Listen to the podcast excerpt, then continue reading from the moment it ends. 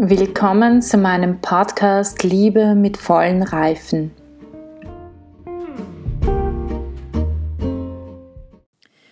Matthäus Kapitel 5, Verse 27 bis 28 Ethische Bedeutung.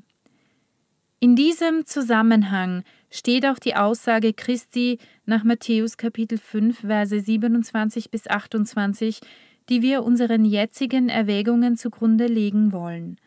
Wir betrachten sie zusammen mit der anderen Aussage von Matthäus Kapitel 19, Verse 3 bis 9 und Markus Kapitel 10 als Schlüssel für die Theologie des Leibes.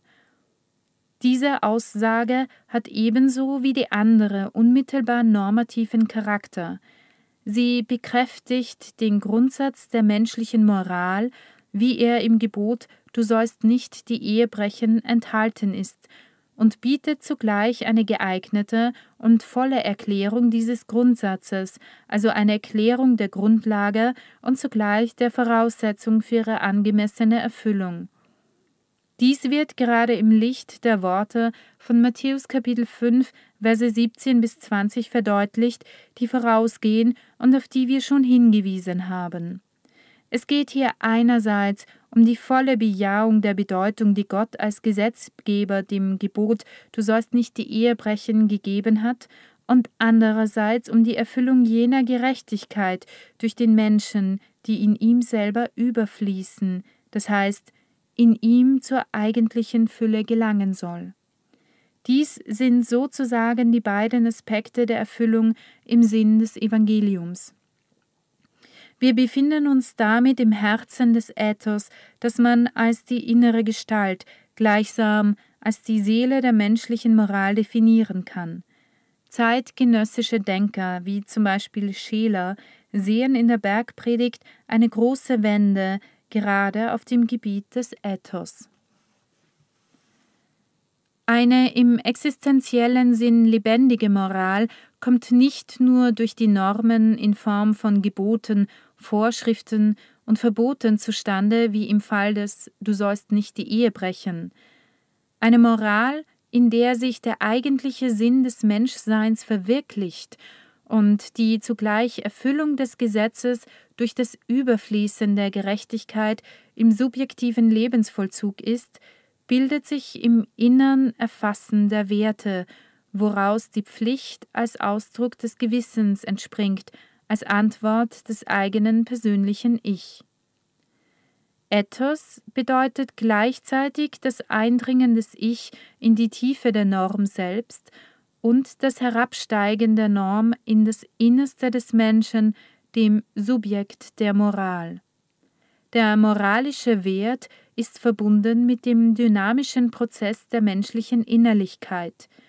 Um ihn zu erreichen, darf man nicht an der Oberfläche des menschlichen Tuns stehen bleiben, es gilt, gerade bis ins Innere vorzustoßen. Über das Gebot Du sollst nicht die Ehe brechen hinaus, sagt der Dekalog auch, du sollst nicht die Frau eines anderen begehren. In der Bergpredigt verbindet Christus in einem bestimmten Sinn beide Gebote miteinander. Wer eine Frau ansieht, um sie zu begehren, hat in seinem Herzen schon Ehebruch mit ihr begangen. Es geht aber nicht so sehr darum, die Tragweite dieser beiden Gebote des Dekalogs abzuwägen, als vielmehr darum, die Dimension des inneren Akts aufzuzeigen, auf den sich auch die Worte beziehen, du sollst nicht die Ehe brechen.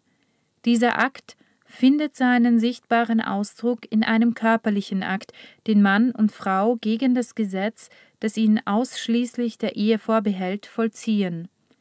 Die Kasuistik der Bücher des Alten Testamentes, die zunächst festlegte, was nach äußeren Kriterien diesen körperlichen Akt kennzeichnete und zugleich den Ehebruch unterbinden wollte, sah den außerehelichen Akt eines verheirateten Mannes mit einer unverheirateten Frau oder einer verheirateten Sklavin nicht als Teil dieser Akte. Dadurch wurde aber aufgrund der vielen Kompromisse, weil ihr so hartherzig seid, der vom Gesetzgeber gewollte Sinn des Gebotes entstellt. Man gab sich mit einer legalistischen Befolgung der Formel zufrieden, die aber nicht überfloss in der inneren Gerechtigkeit des Herzens. Christus verlegt den Kern des Problems in einen anderen Bereich, wenn er sagt, wer eine Frau ansieht, um sie zu begehren, hat in seinem Herzen schon Ehebruch begangen. Ältere Übersetzungen sagen, der hat sie in seinem Herzen schon zur Ehebrecherin gemacht, und diese Übersetzung scheint exakter zu sein.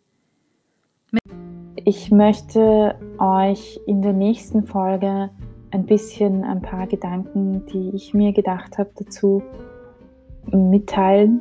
Und ich würde mich auch sehr freuen, es gibt die Möglichkeit, eine Voice Message zu schicken oder mir auch eine Nachricht zu schreiben und einfach eure Fragen, eure Anregungen, die ihr vielleicht habt, mir zu senden, mir auch zu stellen. Ich werde dann, soweit ich kann, darauf eingehen. Ich bitte euch einfach, äh, ja, ich würde mich sehr, sehr freuen, wenn ihr euch melden würdet und äh, wenn ihr Fragen habt, diese auch zu stellen, auch gerne Anregungen ähm, oder Dinge, die ihr nicht versteht. Das könnt ihr mir alles sehr, sehr gerne ähm, stellen und ich würde mich irrsinnig freuen, wenn ihr dieses Angebot annimmt.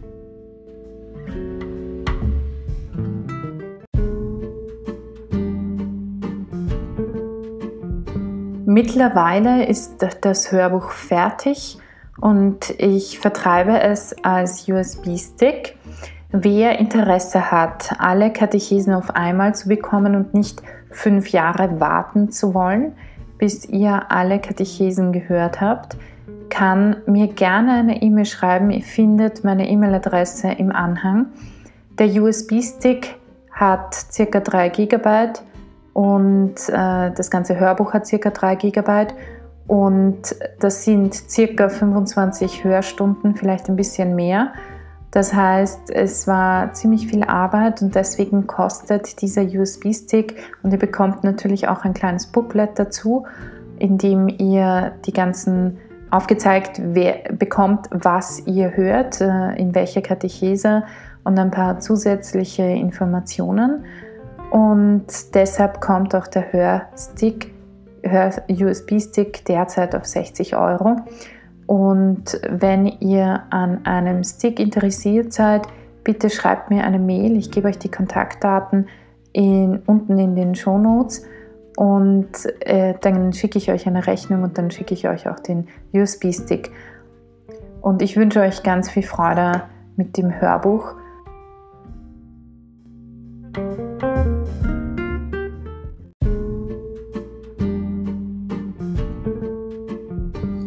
Damit wünsche ich euch heute noch einen wunderschönen Tag.